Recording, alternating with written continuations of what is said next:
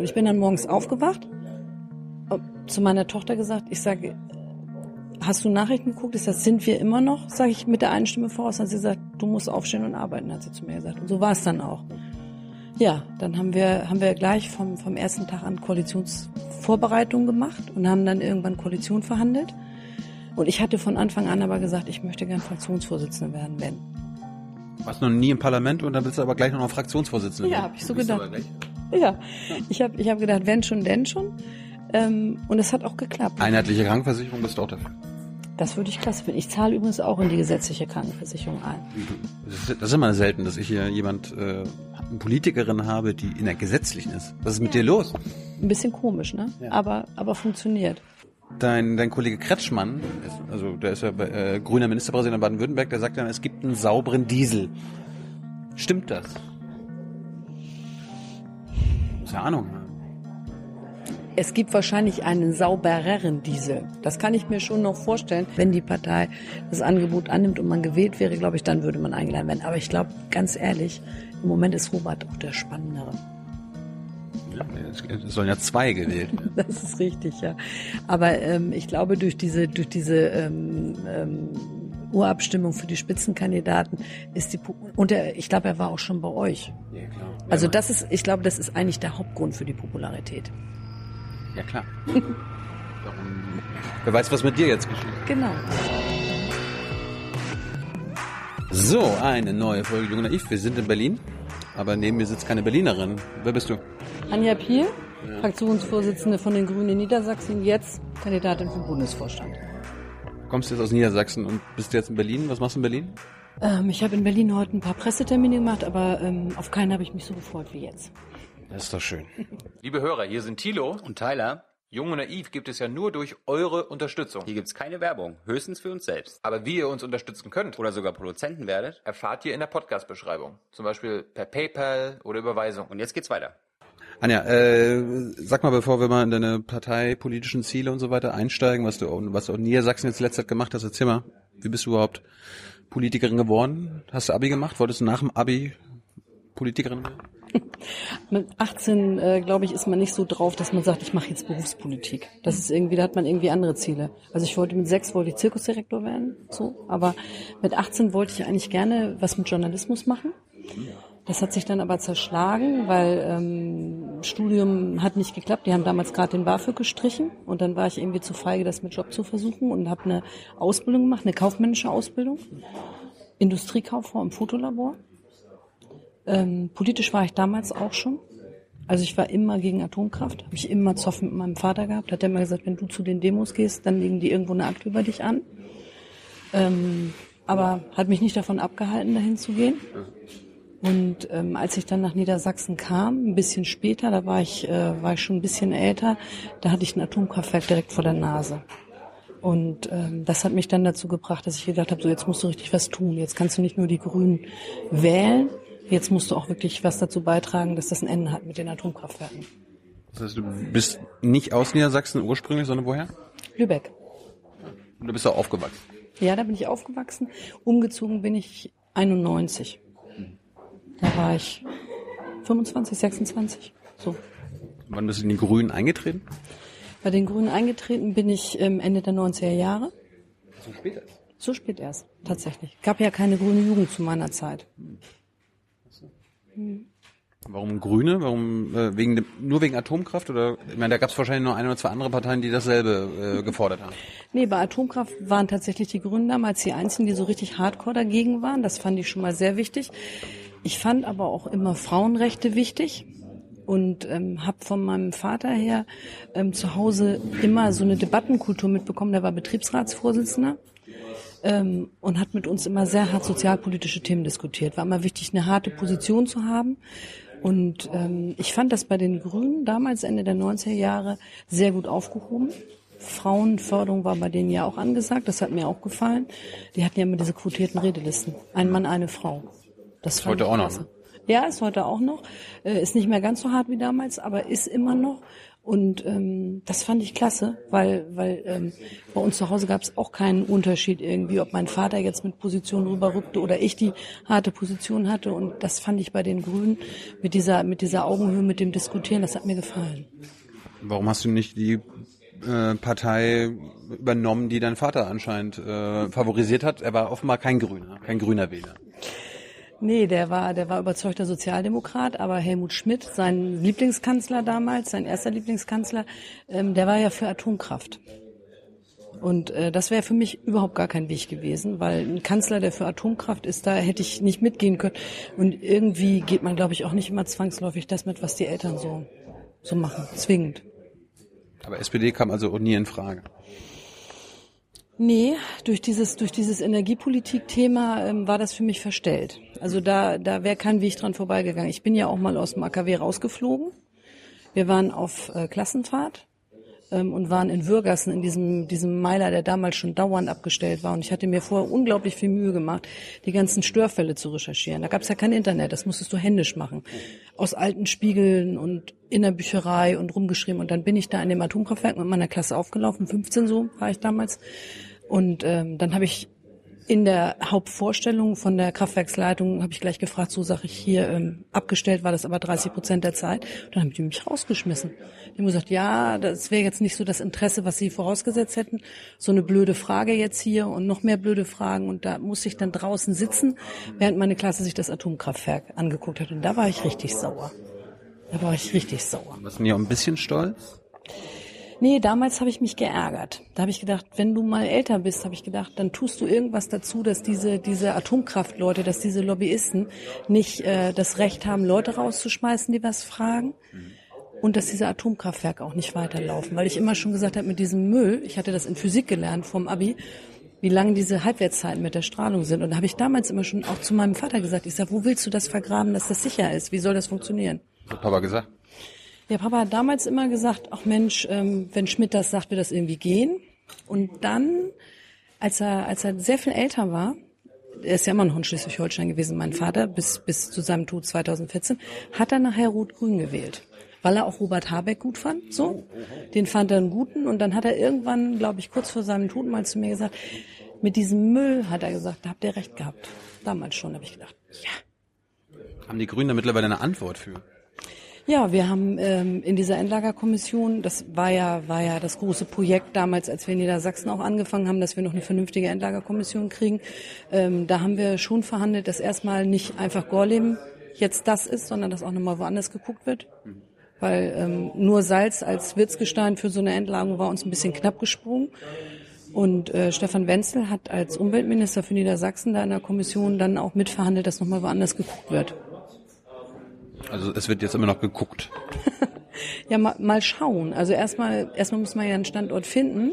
Und dann muss man auch ein Land finden, was das mitgeht. Und ich fürchte, das wird nicht anders schwierig sein, als es in Niedersachsen schwierig gewesen ist.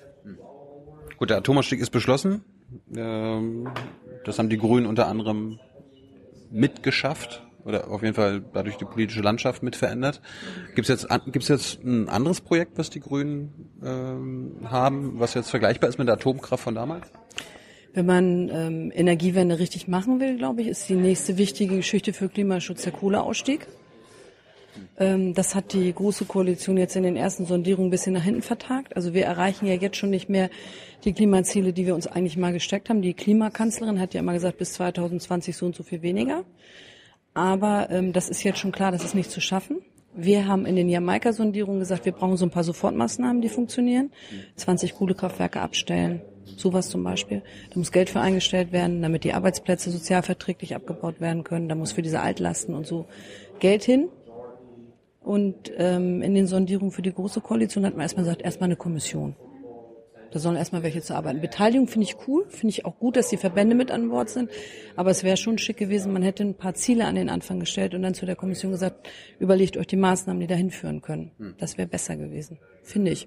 Das, das schaffen wir bis 2020 nicht. Anja, wir haben noch zwei Jahre. Da können wir noch einige schaffen. ja, wenn, wenn man das will, kann man das schaffen. Aber ähm, ich traue es der großen Koalition nicht so wirklich zu, weil die Kommission muss ja auch erstmal arbeiten. Und wenn die dann auf Sofortmaßnahmen kommen, sind die auch weiter hinten. Und das große große Ärgernis für mich daran ist auch, das wäre so eine Chance gewesen, mit den anderen europäischen Ländern ins Gespräch zu kommen, so mit Macron zu reden oder so, hm. sowas. Aber wenn du als Deutschland schon sagst, nö, also das mit den Zielen klappt jetzt nicht mehr, wir setzen uns jetzt in eine Kommission, dann lässt der Ehrgeiz bei den anderen, glaube ich, auch nach. Und das ist Mist. So, jetzt wurdest du mit 15 zum ersten Mal irgendwo rausgeschmissen. Bist du in der Folgezeit nochmal öfter irgendwo rausgeschmissen worden? Nee, so als, ähm, als Landtagsabgeordnete oder Fraktionsvorsitzende schmeißt sich keiner mehr raus. Also da hast du so einen Abgeordnetenausweis und Immunität. Wenn du dann in ein Atomkraftwerk rein willst, kommst du da auch rein. Hast du das öfter mal probiert? Ich habe das schon öfter probiert. Ich bin auch in den ähm, Endlagern und Zwischenlagern in Schacht Konrad und in Gorleben im Schacht ähm, gewesen und habe mir das angeguckt. Das habe ich die letzten Jahre viel gemacht, ja. Jetzt bist du Ende der 90er erst bei den Grünen gestartet. Äh, hast du denn damals vorgehabt, dann auch irgendwie in den Landtag zu gehen oder Politikerin zu werden oder wolltest du einfach nur Mitglied sein und da mal ein bisschen mitbestimmen? Also ich wollte erstmal einfach was tun. Das war auf der kommunalen Ebene, ist es dann damit losgegangen, dass wir uns Feinstaubbelastung in der Stadt angeguckt haben, so eine Messsäule aufgestellt haben. Ähm, wir haben im Kreisverband dazu Veranstaltungen gemacht. Wir haben gesagt, was können wir für die Luftreinhaltung machen? Ähm, haben wir da gearbeitet. Dann habe ich aber schnell gemerkt, dass es ganz viele Sachen im Land gibt, die mich auch nerven. Studiengebühren. Fand ich, fand ich immer schlecht. Die gab es damals schon? Die gab es damals noch. Jetzt oh. gibt sie nicht mehr. Ähm, wir hatten Studiengebühren, äh, dann war ähm, Kinderbetreuung war total mau. Das war so mit zwei kleinen Kindern echt ein Problem. Wenn du mittags in den Kindergarten kamst und kamst nach halb eins, dann warst du immer schon die Rabenmutter. Hast du gemerkt, wenn du reinkamst, so, die Blicke schief, jetzt kommt sie erst und holt die Kinder ab. Ganz schwierige Situation. Ist heute natürlich alles deutlich besser, aber liegt auch ein bisschen Arbeit dazwischen. Ist ja jetzt auch schon über 20 Jahre her. Ähm, das waren alles Themen, wo ich gedacht habe, da willst du mit dran arbeiten und dann reicht irgendwann die kommunale Ebene nicht mehr. Da kommst du kommunal nicht weiter, da musst du Landespolitik machen. Und dann bin ich 2005 in den Landesparteirat gegangen, in den ersten, den wir da hatten, und habe auf Landesebene mit Rebecca Harms und Jürgen Trittin und so zusammen schon mal gearbeitet. Und da habe ich dann gedacht, das ist immer so eine Stück für Stück Entwicklung. Du denkst dann immer, jetzt merkst du, du kannst ein bisschen was tun, aber dann möchtest du eigentlich noch mehr tun. Und dann bin ich damals in den Landesvorstand gegangen, 2010, und ähm, habe da drei Jahre den, den Landesverband geführt und bin dann auf die Idee gekommen, dass ich vielleicht auch ins Parlament gehen könnte. Einfach um mal zu probieren, ob wir nach 20 Jahren Opposition schaffen, in Regierungsverantwortung zu kommen. Sag mal, ich bin dann dahin gegangen und dahin gegangen. War das alles so einfach? Ist es einfach bei den Grünen? Ich gehe da einfach mal rein? Oder? Nee, das ist, äh, das ist äh, Arbeit. Also du, du musst dich einfach sehr gut vernetzen. Also du musst ja für all diese Sachen, wenn du als Landesvorsitzende gewählt wirst, musst du ungefähr 170, 180 Delegierte hinter dich bringen, die von den Kreisverbänden in diese Delegiertenkonferenz geschickt werden. Die müssen dich auch gut finden. Also ich habe zweimal kandidiert. Beim ersten Mal bin ich nicht gewählt worden. Da habe ich so knapp, ja, da habe ich so knapp unterlegen. Da war ich, glaube ich, um 20, 30 Stimmen am Ziel vorbei. Also ich kann das auch, ich kenne das mit Verlieren, kenne ich schon. Ähm, habe ich aber jetzt äh, irgendwie nicht, habe ich sportlich verbucht. Habe ich gedacht, dann machst du erstmal Stellvertreterin und guckst, ob du nochmal Anlauf nimmst. Ähm, und Stellvertreterin hat mir auch total Spaß gemacht. Also das war schon mal, war schon mal so ähm, auch ähm, besser, weil dann konntest du dich ein bisschen langsamer daran bewegen. Und dann bin ich 2010 das zweite Mal angetreten und wie gesagt mit einem sehr guten Ergebnis gewählt worden, habe auch keine Gegenkandidaten gehabt. Also das war so ein bisschen, äh, bisschen einfacher dann. Ja, und dann habe ich, wie gesagt, drei Jahre Landesvorstand gemacht, bis wir dann überlegt haben, ob wir nicht versuchen wollen, mal was anderes zu machen als Opposition. Aber bis dato warst du nie quasi, du hast nie ein Amt gehabt, du warst nie Abgeordnete oder so weiter? Nee, nee, Abgeordnete. Also so Freizeit. Ja, 50-50. Also Landesvorstand ist ja schon so, da hast du eine Aufwandsentschädigung. Ähm, das heißt, du bist auch krankenversichert, also du hast auch ein bisschen Geld zur Verfügung als Landesvorsitzende. Ähm, deine deine äh, Rumfahrerei wird bezahlt. Also wenn du irgendwo hinfährst nach Berlin und hast irgendwelche Seminare, irgendwas, was du gerne machen möchtest. Ich war in so einer Kommission gegen Rechtsextremismus und in einer für Gerechtigkeit.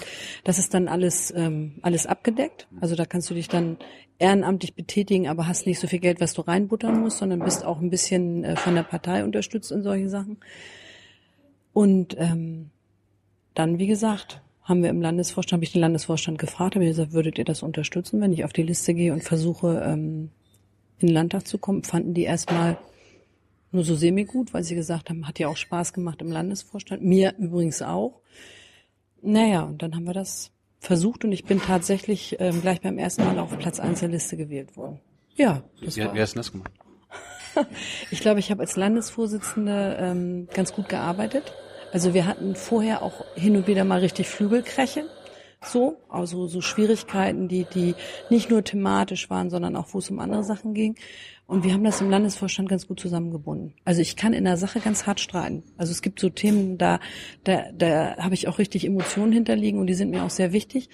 Aber ich habe ähm, so einen Anspruch, wenn wir in der Partei was ein und haben was Mehrheitsfähiges vorgelegt, dann vertreten wir das auch zusammen und dann kriegen wir das irgendwie auch hin. Und das hat geklappt in der Zeit ganz gut. Und deswegen, glaube ich, haben die im Landesverband gedacht, wenn die Landesvorstand ganz gut kann, kann die vielleicht auch Landtagsabgeordnete. Und konntest du das? Mm, Ich musste ja gleich ins kalte Wasser springen. Also es war ja so, ich bin abends ins Bett gegangen, wir hatten das amtliche Endergebnis, eine Stimme mehr. Das war, das ist so immer so eine wackelige Geschichte. Wenn du abends ins Bett gehst und hast eine Stimme mehr, muss nicht sein, dass es morgens noch so ist, wenn du aufstehst. Das war 2013. 2013. Und ich bin dann morgens aufgewacht, zu meiner Tochter gesagt, ich sage, hast du Nachrichten geguckt? Ich sage, sind wir immer noch? Sage ich mit der einen Stimme voraus. Dann hat sie gesagt, du musst aufstehen und arbeiten, hat sie zu mir gesagt. Und so war es dann auch. Ja, dann haben wir, haben wir gleich vom, vom ersten Tag an Koalitionsvorbereitungen gemacht und haben dann irgendwann Koalition verhandelt. Und ich hatte von Anfang an aber gesagt, ich möchte gern Fraktionsvorsitzende werden, wenn. Du warst noch nie im Parlament und dann willst du aber gleich noch Fraktionsvorsitzende Ja, werden. hab ich so gedacht. gleich- Ja, ich habe ich hab gedacht, wenn schon, denn schon. Ähm, und es hat auch geklappt. Also ähm, die haben mich dann tatsächlich nach den Koalitionsverhandlungen, wir haben aber auch echt gut verhandelt. Wir haben bei 13,7 Prozent, ähm, sind wir der deutlich kleinere Partner gewesen bei der SPD, vier Ministerien gekriegt. Warum bist du keine Ministerin geworden? Nee, also so Ministerialgeschichten, da musst du Nadelstreifen tragen und so schwarze Schuhe und so. Da musst du so richtig, das ist was anderes. Und ich bin eigentlich mehr Generalistin. Ich möchte eigentlich zu jedem Thema was zu sagen haben. Ob das Flüchtlingspolitik ist, Cannabis-Legalisierung, alle solche Sachen, da rede ich gerne zu. Und wenn du Minister bist, bist du ein bisschen festgelegter. Das wäre, glaube ich, auch ein bisschen too much gewesen. Das wäre das, wär das eiskalte Wasser gewesen. Ja, ich glaube, da, da hätte ich mich, glaube ich, auch ein bisschen verhoben. Also, Als du bei den Grünen eingetreten bist, da gibt's wahrscheinlich immer so zwei Türen. Einmal eine Realo-Tür und eine, eine, eine linke Tür. Für, für welche hast du dich entschieden? Ähm, ich war, als ich reinging, das ist eine Sympathiefrage äh, tatsächlich auch. Also es ist nicht immer nur eine inhaltliche Frage, weil so viel, also die un inhaltlichen Unterschiede zwischen den Realos und den Linken sind manchmal gar nicht so groß. Das liegt manchmal ein bisschen dran, mit wem äh, man zusammenarbeitet. Ich hatte einen ähm, Wahlkreis, wo ein Atomkraftwerk war. Der damalige Umweltminister war Jürgen Trittin. Wir haben viel mit dem gearbeitet an der Stelle, auch was diese Zwischenlagergenehmigung anging und sowas alles. Ähm, ich fand die Zusammenarbeit mit ihm sehr angenehm. Ja, und dann war ich links. So einfach. So einfach kann das sein am Anfang, ja. Bist du es immer noch? Ja, ich glaube, ich bin das immer noch. Äh, wie, wie können sich denn unsere Hörer und Zuschauer vorstellen, was denn ein Realo ist? Also zu deinen linken Vorstellungen kommen wir ja noch gleich, aber äh, was unterscheidet denn die? Also Gibt es da wirklich große Unterscheidung? Ist das wirklich nur ja, die einen da, die einen da?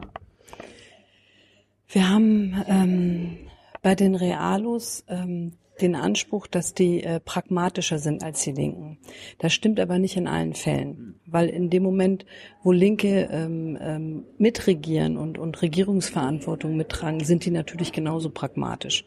Also das ist das ist in den in den ähm, in der Unterschiedlichkeit nicht ganz so groß. Ich habe einen Realo in der Fraktion gehabt, der der Arbeitsmarktpolitik gemacht hat. Der war linker als alle meine Linken in der Fraktion. Also wenn, wenn der sich mit mir zusammen für, für Geld für Langzeitarbeitslose eingesetzt hat und der kam an der Stelle nicht voran, dann ähm, hat der wirklich alles gebogen, damit wir das irgendwie hingekriegt haben. Ähm, und der hatte eine, eine, eine sehr, sehr weit linke Position. Und wir hatten auch Realos, die zum Beispiel bei diesen Flüchtlingsthemen, wo wir in Niedersachsen immer, immer äh, eine ziemlich ähm, ja eine ziemlich unnachgiebige Position hatten. Wir haben uns ja immer gegen Verschärfung gestellt. Da haben dann auch Realos mitgestimmt bei mir in der Fraktion. Also insofern ist das alles immer so ein bisschen, äh, ein bisschen schwer einzuschätzen, wo wirklich die ganz harten Linien laufen. Als Fraktionsvorsitzender musst du ja auch mal ein bisschen die, die Abgeordneten zusammenpeitschen, falls es nötig ist. Wie, wie, wie hast du das mal geschafft? Also bist du da mal ganz ruhig gesagt, okay, wir wollen ja alle mal einen Kompromiss finden oder hast du mal auf den, haust du mal mit dem Faust auf den Tisch und so? Nee, ich, ich, ähm, also wir haben eine sehr witzige Regelung in der Satzung gehabt, die habe ich gleich abgeschafft. Als ich ähm, anfing, hatten wir die Satzung zur Diskussion. Das ist immer so, du sitzt in der Fraktion, die alte Satzung kommt auf den Tisch, die wird neu ab, äh, abgestimmt. Und in dieser alten Satzung war ein Überbleibsel von der, von der alten Fraktion. Die haben immer so knappe Abstimmungen gehabt und da war die Sonderregel, wenn du Fraktionsvorsitzender bist und die Abstimmung ist knapp, dann zählt deine Stimme doppelt. Und da habe ich gesagt, nee Leute, das geht jetzt mal gerade gar nicht. Das Recht kommt da raus. Haben sie gesagt, wirklich, willst du das wirklich nicht wahrnehmen? Nee, habe ich gesagt, wenn ich bei einer Einstimmenmehrheit eine Abstimmung habe, die so knapp ist, dass nur mit meiner Stimme die Mehrheit entschieden wird, dann können wir nicht arbeiten. Wir können eigentlich nur mit Abstimmungen leben, wo wir richtig Mehrheiten haben, wo auch sichtbar ist, der Laden geht mit. Hm. Dass mal zwei, drei Leute hinter einer Sache nicht stehen, das hast du immer. Aber äh, dass so eine ganze Fraktion sich dann irgendwie so, so halbiert und du machst mit dem Fraktionsvorsitz, mit dieser Doppelstimme dann die, die Abstimmung zu, das entspricht auch nicht meinem, meinem Gerechtigkeitssinn. Und deswegen habe ich das zuerst abgeschafft. Und dann haben wir uns angewöhnt, wenn wir uns nicht einig waren, haben wir auch ganz oft Sachen vertagt. Also wenn es richtig strittig stand und wir merken, so jetzt ist da so viel Luft auf dem Kessel, dann habe ich gesagt, okay, wir brechen das heute ab, wir gehen alle mal eine Nacht drüber schlafen. Und wenn wir morgen zusammenkommen, gucken wir, ob wir das immer noch so hart sehen und ob wir eine Lösung finden. Das ist ein Beispiel. Ähm, ich diese diese Haushaltsfragen zum Beispiel, ähm, dieses dieses ähm, wir haben dieses Geld für diese Arbeitsloseninitiativen, das waren glaube ich, ich weiß gar nicht wie viel Millionen das waren, das war ein richtig großer Posten und das war vor den Haushaltsverhandlungen, dass wir das Geld haben wollen und der Rest der Fraktion hat gesagt, naja, dann macht der soziale Bereich aber einen Vorgriff ne? und nimmt sich einfach Geld und, und will das vorher haben. Und das war so ein Moment, wo ich gesagt habe, hey komm, also das ist aber wirklich auch eine sehr kleine Gruppe Leute, die sehr abgehängt sind. Und äh, lass uns da mal nochmal drüber nachdenken und drüber reden, ob wir das in diesem einen Ausnahmefall nicht machen. Der Antrag geht durch und das ist ein Vorgriff auf den Haushalt, aber wir halten das zusammen aus. Und dann haben wir es ausgehalten. Also und wir haben bei den Flüchtlingen damals auch, ähm, als wir die hohen Zahlen 2015, 2016 hatten, hatten wir zwei oder dreimal ein bisschen Zoff um die Frage, wie viel Geld brauchen wir dafür? Weil das auch dann immer, immer, alle haben verschiedene Interessen, jeder möchte im Haushalt irgendwas unterbringen. Und dann haben wir auch, glaube ich, an ein oder zwei Stellen gesagt, so wir brechen das jetzt ab ähm, und haben das dann am nächsten Tag nochmal neu aufgenommen. Aber wir haben eigentlich in allen Fällen, also wir haben keine Abstimmung verloren in den viereinhalb Jahren, bis Elke Twessen ging, haben wir nicht eine Abstimmung verloren und wir haben uns eigentlich auch in der Fraktion nicht zerlegt. Also wir hatten mal so, so, so eine Auseinandersetzung um irgendwas, wo man auch mal Streit schlichten musste oder irgendwelche Gemüter erhitzt waren, so, das hatten wir. Aber wir haben uns nicht zerlegt in solchen Fragen. Wir haben ein paar Zuschauerfragen gesammelt, da, äh, mhm. die, zu denen kommen wir nachher. Da kam auch die Frage mit der äh, Twesten. Mhm, na klar. Was hast du denn angetan, dass die aus eurer Fraktion rausgegangen ist? Also ich habe der nichts angetan, sondern äh, die hat ihren Wahlkreis nicht bekommen. Die hat Warum ja. hast du ihr den Wahlkreis nicht gegeben? äh, das kann man als Fraktionsvorsitzender nicht machen. Das nennt sich Demokratie. Also da ist ein genau, da sind Grüne in einem Wahlkreis und ähm, die entscheiden sich, dass die Kandidatin, die sich aufstellen lässt, nicht mehr die ist, die sie wählen wollen. Und in dem Fall war das bei Elke eine Gegenkandidatin, die angetreten ist. Und dann hat der Wahlkreis entschieden, dass die Gegenkandidatin gewinnt. Und äh, dann hatte Elke, äh, Elke Twesten ein paar Monate vor der Listenaufstellung keinen Wahlkreis, für den sie antrat. Sie hätte auch mit Wildcard auf die Liste gehen können. Also du kannst auch ohne Wahlkreis eine Listenkandidatur versuchen. Aber ähm, es ist ein Risikogeschäft. Und irgendwann musste sich in diesem Sommer nach Gesprächen mit der CDU entschlossen haben, dass sie so ein Risikogeschäft nicht eingeht. Aber du kannst als Fraktionsvorsitzende nicht in den Wahlkreis reisen und sagen, du hört mal, wir haben eine ähm, Einstimmenmehrheit, wenn ihr die Elke jetzt nicht wählt, dann kann es sein, dass mir die Koalition platzt oder dass ich anderen Ärger habe. Das ähm, ist nicht mein Begriff von Demokratie, das geht so nicht. Hm. Kommen wir nochmal zurück, äh, bevor du überhaupt Land Landtagsabgeordnete und so wurdest. Was hast du denn äh, beruflich gemacht? Hast du, hast du einen Job gehabt? Du warst Industriekauffrau oder äh, bist Ausgebildete? Was hast du denn gemacht? Ähm, ich habe nebenher für eine Zeitung gearbeitet, lange Jahre. Also doch Journalisten? Ja, so ein bisschen freiberuflich für die Heimatzeitung.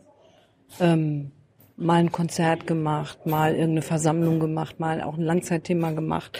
So, ähm, das hat auch Spaß gemacht. Aber ich habe dann ähm, über die Grünen in Hameln ähm, angeboten bekommen, eine Stelle in der Fraktion als Fraktionsgeschäftsführerin in Hameln, 98.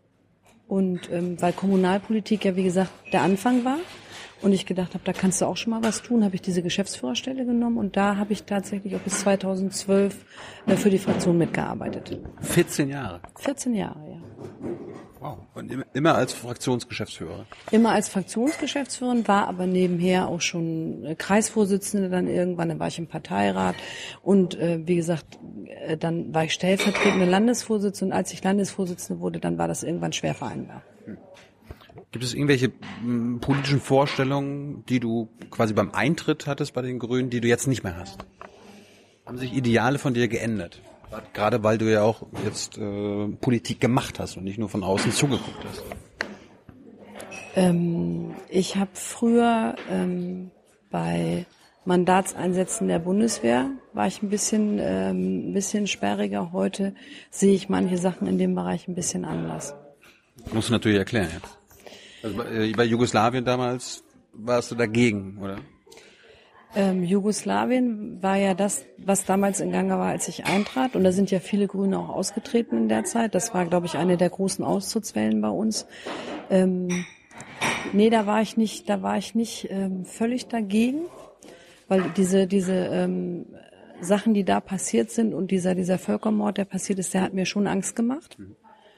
Ähm, ich habe diese Rede von Joschka damals ähm, gehört und das hat mich ein bisschen überrascht, so als als ähm, frisch zu den Grünen dazu gestoßen, weil ich gedacht habe, wenn der jetzt sagt, das ist notwendig und man wusste, was da alles Schreckliches passiert, ähm, da hatte ich schon ein Fremdgefühl mit. Das muss ich ehrlich zugeben.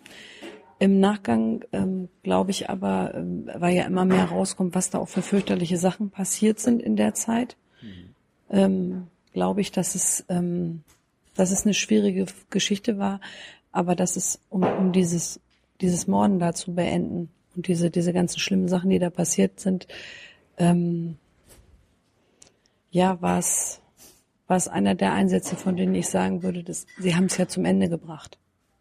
Aber er war auch völkerrechtswidrig. Bitte, er war völkerrechtswidrig, ja. Das äh, war das, was mich damals auch ähm, gestört hat und wo ich gedacht habe, es ist schwierig. Aber wie gesagt, als dann nach und nach diese ganzen Massengräber aufgedeckt wurden, als man wusste, was da alles Schreckliches passiert ist, diese Schlacht, diese Geschichte bei Srebrenica, ähm, da habe ich gedacht, okay, Im Nachhinein doch eine gute Idee gewesen. Eine gute Idee. Kriegsein, Kriegseinsätze als gute Idee zu bezeichnen, finde ich immer schwierig. Sind ja immer das Mittel der, also das letzte Mittel der Wahl, wenn, wenn irgendwas geht. Aber in dem Fall, ich habe keine Idee, wie man das anders hätte zu Ende bringen können. Ein anderer Krieg, den, den die Grünen mitverantwortet haben, war der Afghanistan-Einsatz. Der läuft immer noch. Hast du da eine Meinung? So, sollte der jetzt mal beendet werden? Die, der Bundeswehreinsatz wurde jetzt doch nochmal wieder verlängert durch die alte GroKo. Der Afghanistan-Einsatz ist ein unglaublich schwieriger Einsatz, bei dem ich, bei dem ich nicht so klar sagen könnte, ähm, dass das wirklich, ähm, dass das wirklich so einen Sinn macht. Ich habe hin und wieder Gelegenheit, mit äh, Leuten zu sprechen, die in diesen Gebieten sind. Wir waren auch da. Ich weiß. Und ähm, die Rückmeldungen sind selbst von denjenigen, die da tief drin sind, ähm, die machen mich nicht sehr zuversichtlich. Man hat das Gefühl, ähm, die sind selber sehr mutlos an Strecken. Und ähm, dann, glaube ich, braucht man schon irgendwann auch mal eine Exit-Strategie, wenn man sagt, man kommt hier nicht so richtig weiter. Nach 16 Jahren. Ja, genau.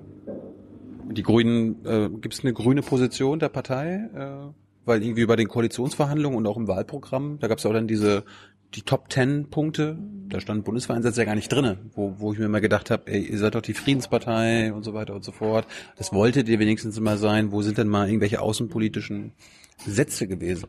Wir haben bei diesen Afghanistan-Mandatsverlängerungen ähm, auch oft, ähm, das ist, glaube ich, bei uns immer eine Freigabe in der, in der Bundestagsfraktion, weil das nach Gewissen entschieden wird. Und das ist dann immer sehr unterschiedlich. Also da ist nicht wie, wie in der Linken klares Nein oder so, sondern da sind sehr viele unterschiedliche Leute, die das auch unterschiedlich sehen. Das gibt bei den, das gibt bei den Grünen nicht die eine Position dazu, sondern verschiedene Einschätzungen. Also die, du sagst gerade, die ähm, Abstimmung wurde freigegeben. Es gibt also auch einen Fraktionszwang bei den Grünen. Gibt's den auch bei dir oder gab's? Ne, du bist ja immer noch Fraktionschefin. Gibt's den auch bei dir? Nee, jetzt in der Opposition ist das, ist das äh, deutlich einfacher. Du warst ja in der Regierung. Ja, genau. Ich war, ich war in der Regierung und bei einer Einstimmenmehrheit ist es ja so, wenn, das habe ich auch immer den, den äh, Schülergruppen erzählt, die bei uns im Landtag waren, weil die gesagt haben, wie geht man denn um, wenn man jetzt da nicht hintersteht oder das ein oder andere blöd findet. Ich sage, dann kann man schon dagegen stimmen, aber dann ist die Koalition vorbei. Also in dem Moment, wo man, wo man da die, die Fraktionseinigkeit abgibt, ähm, kann man keine Koalition mehr führen. Deswegen ist das schon ähm, ein, ein, äh, ja, eine Verpflichtung, wenn ein Antrag das Plenum erreicht, den man gemeinsam mit der SPD gestellt hat in dem Fall, dann muss man dem auch gemeinsam zustimmen. Die Kunst ist im Vorfeld auszumachen, wenn du Leute an Bord hast, die beim bestimmten Antrag nicht mitstimmen wollen. Dann darfst du den einfach nicht stellen. Also wenn du am Ende zwei, drei Leute hast, die sagen, das kann ich jetzt nicht mitgehen, das musst du merken, da musst du ein Gefühl für kriegen. Gibt es, gibt es Themen für dich, äh, also es gibt ja im Bundestag mal so Gewissensentscheidungen, wenn es um, ähm, keine Ahnung, es sind, es sind ja nicht viele Themen, wo Gewissensentscheidungen, äh, zum Beispiel beim Erb, was was mit Erbgut und so weiter. Ich, ich kann mich, ich habe jetzt, ich, weiß gerade nicht weiter, aber äh, es gibt ja Gewissensentscheidungen. Bei Sterbehilfe zum Sterbehilfe zum Beispiel, danke. Ja, das, das ist, das sind tatsächlich finde ich auch Themen, die, die äh, nicht zwingend auch in der Politik und mit politischen Entscheidungen unheimlich viel zu tun haben, weil es ist auch eine sehr persönliche Frage. Finde ich, finde ich, äh, finde ich auch ähm, bei einer Abstimmung schwierig, da irgendwas verpflichtend zu machen. Aber warum machen wir nicht, oder warum macht ihr nicht, warum macht der Bundestag nicht andere Themen zu Gewissensentscheidungen, wie zum Beispiel Kriegseinsätze oder soziale Fragen? Das würde gehen, oder das, das wäre ein spannendes Experiment, ähm, was ich ja auch, auch äh, nicht schlecht gefunden hätte, wenn man es mal ausprobieren würde, eine Minderheitsregierung. Dann, dann musst du dir ja mit wechselnden Mehrheiten ähm, für solche Entschlüsse ähm, auch Leute suchen, die dafür stimmen. Und dann hast du natürlich solche Chancen. Also Minderheitsregierung würde bedeuten, wir hätten ständig Gewissensentscheidungen. Ja, eine Minderheitsregierung ähm, macht eine andere Art zu debattieren möglich. Die Schweden machen das ja schon sehr lange. Mhm. Ähm, und dann musst du dir Mehrheiten über die, du hast ja dann keine eigene Mehrheit, die du verteidigen musst. Das heißt, du kannst ja nicht nicht äh, deine Fraktion dann dann zwingend verpflichten mitzugehen, sondern Minderheitsregelung heißt, du musst, wenn du was beschließt, irgendjemand aus den anderen ähm, Fraktionen haben, der das mitstimmt. Finde ich super spannend. Aber so, du warst ja auch in der Regierungskoalition, mhm. da ist das, da ist das, das wäre nicht so spannend. Ähm, das ist einfach ein Zwang, den du bei einer Einstimmenmehrheit hast. Da, da brauchst du nach innen eine unheimliche Disziplin. Da sage ich ja, da musst du solche Sachen, die, die, die schwierig sind, vorher erkennen können und nicht bis zur Abstimmung bringen. Aber du, aber du hast völlig recht bei Minderheitsregierung wie auch bei großen Koalitionen äh, sind die Chancen, dass, dass Leute auch mal ihrem Gewissen folgend irgendwo nicht mitstimmen oder rausgehen, einfach möglich. Bei einer Einstimmenmehrheit hast du die Möglichkeit nicht. Gut, jetzt kommen wir mal zu, de, äh, zu deinen Themen. Für welche Themen stehst du? Ich meine, du äh, wirst ja wahrscheinlich deine Partei auch überzeugen müssen. Äh, musst du eigentlich alle äh, Parteimitglieder der Grünen überzeugen oder nur ein paar bestimmte, also Delegierte oder Landeschefs? Wie läuft das? Ähm, das sind alle 16 Landesverbände, die schicken Delegierte. Ähm, die sind dann in Hannover am äh, Freitag und Samstag da. Und ich muss eine Mehrheit überzeugen. Also es gibt keine Basisabstimmung. Warum, warum gibt es bei der, bei der bei den Spitzenkandidaten für die Bundestagswahl eine Basisabstimmung, aber bei der bei den Vorsitzenden nicht? Das ist eine spannende Frage. Ich weiß nicht, ob eine Urabstimmung ähm, für, für einen Parteivorsitzenden für die ähm, für die Partei so spannend wäre wie die Frage, ähm, ihre Spitzenkandidaten für die Bundestagswahl zu bestimmen. Aber das ist eine Satzungsfrage. Also kann, alle, kann man da alles machen? Muss ja nicht entweder oder sein, sondern beides. Ja, aber ich glaube, in der Satzung steht, dass der die Bundesvorsitzenden von der Bundesversammlung, also von der von der Bundesdelegiertenversammlung gewählt werden. Das müsstest du ändern oder du müsstest einen neuen Beschluss herstellen dafür. So, jetzt hast du die Chance. Würdest du das ändern wollen? Wenn, wenn aus der Basis so eine Idee käme, zu sagen, man will die Bundesvorsitzenden mit, äh, mit einer Urabstimmung wählen, müsste man sich damit befassen und das diskutieren. Ich bin an der Stelle. Ja, ich, ich finde nur, ähm, wenn man Urabstimmung immer für Personen nutzt, interessiert das draußen Leute oder interessiert das draußen nicht so sehr Leute? Du, du kennst doch die Hauptstadtpresse, da ist Horse Race, Horse Race ist doch das Thema, na klar, Personen. Ja gut, das kann sein. Also ich äh, bin bei solchen Sachen immer so, dass ich immer denke, die Leute sind stärker an Inhalten interessiert, aber es kann anders sein. Das kann so sein. Vielleicht sollten sie mehr an Inhalten interessiert sein, aber ist, ist ja nicht so. Aber jetzt ist es halt so, jetzt stimmen die Delegierten darüber ab. Und ähm, du musst auf der Bundesdelegiertenkonferenz den Delegierten für dich einnehmen. Wir waren gerade bei der Hauptstadtpresse. Äh, Hast du jetzt schon, du hast ja auch ein paar andere Interviews heute schon und in den letzten Wochen und so weiter geführt. Erkennst du Unterschiede, wie Berliner Hauptstadtjournalisten arbeiten im Vergleich zu hannoverschen? Das sagen ja immer die Hauptstadtjournalisten, auch über die Länderjournalisten. Es ist ein bisschen familiärer so in deinem eigenen Land. Du kennst die alle von Angesicht zu Angesicht und kennst die auch schon sehr lange. Die kennen auch deine Themen. Ähm, man muss nicht so viel erklären und hier in der Hauptstadtpresse ist es, glaube ich, ein bisschen distanzierter. Die wechseln, glaube ich, auch schneller, ne? Genau. Und ähm, es ist anders. Bist du auch schon in Talkshows eingeladen? Nee, noch nicht. Ich denke mal, das wäre, wäre wahrscheinlich, wenn äh, nach der Wahl, wenn die Partei das Angebot annimmt und man gewählt wäre, glaube ich, dann würde man eingeladen werden. Aber ich glaube, ganz ehrlich, im Moment ist Robert auch der Spannendere. Es sollen ja zwei gewählt werden. Das ist richtig, ja. Aber ähm, ich glaube, durch diese durch diese ähm, ähm, Urabstimmung für die Spitzenkandidaten ist die und er, ich glaube, er war auch schon bei euch. Ja, klar. Also das ist, ich glaube, das ist eigentlich der Hauptgrund für die Popularität. Ja, klar. Darum, wer weiß, was mit dir jetzt geschieht. Genau. Müssen nur die Delegierten gucken, ne? Also jetzt die, die, Delegierten. normalen grünen Ab äh, Mitglieder haben jetzt wenig davon. Die, die können nur ihren Delegierten sagen, wählt die an.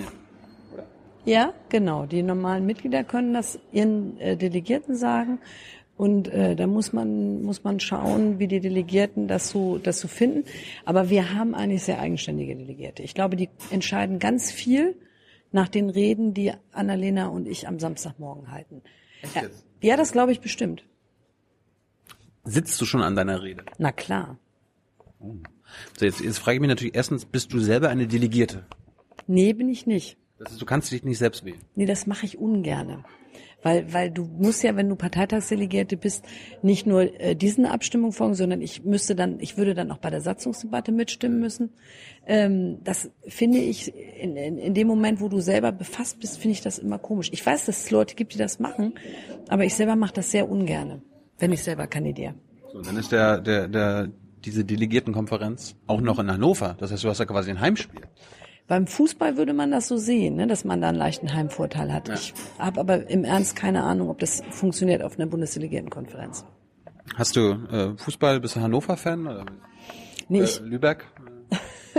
ich äh, bin in Lübeck, weil ähm, wir erst nur Töchter waren. Mein, mein äh, jüngster Bruder ist geboren, da war ich zwölf, hat mein Vater mich immer zum Fußball mitgenommen. Und da gab es den VfB Lübeck und äh, da bin ich dann mitgegangen. Harte Zeiten aktuell, oder? Ja, in der Tat. So, äh, äh, mit welchen Themen willst du denn dann deine Grünen überzeugen? Also für welche Themen stehst du dann? Ich finde, dass wir ähm, bei Klimapolitik und Energiepolitik richtig gut sind und dass wir da auch unbedingt gebraucht werden. Also das sieht man jetzt, finde ich, an diesen ersten Sondierungsständen aus der Großen Koalition, dass das ohne uns da nicht so richtig vorankommt. Ich finde aber, dass wir die Themen Gerechtigkeit ähm, und Sozialthemen stärker mit den mit den anderen Themen verknüpfen müssen, weil ich glaube, ähm, Lebenswirklichkeit für viele Leute ist zum Beispiel, wenn du über, über Luftreinhaltung redest. Ich habe da ja immer bei mir im, im ähm, Bundesland äh, diese Debatte mit VW nach der Dieselkrise. Ähm, du brauchst jemanden, der der ähm, Mobilität aus der Sicht von, von Leuten ähm, anspricht, die mit dem Fahrrad zur Arbeit fahren oder die in der Innenstadt wohnen, die ihren Kiez irgendwo da haben, wo wirklich die Luft schmutzig ist. Und diese Interessen musst du gegen die Interessen der Autofahrer vertreten. Und dann ist es auch eine soziale Frage. Also dann ist es auch, auch eine Frage, ähm, habe ich hier in der Innenstadt Leute, die haben auch keine Wahl. Wenn die an der Straße wohnen, wo die Luftwerte blöde sind, die können sich nicht einfach ein Haus im Grünen kaufen. Es gibt auch Menschen, die keine Wahl haben und zur Arbeit fahren müssen mit dem Auto. Mit ihrem Diesel. Ja, die gibt es auch, aber ähm, auch da finde ich, wenn man eine kluge Verkehrspolitik macht und einfach mal so ein paar Parkplätze außerhalb der Stadt baut und mit einem vernünftigen Jobticket und einem vernünftigen Tarif dafür sorgt, dass die Leute dann ihr Auto da draußen vor der Stadt stehen lassen, tut man den Leuten in der Stadt, glaube ich, auch einen Gefallen, oder? Mhm.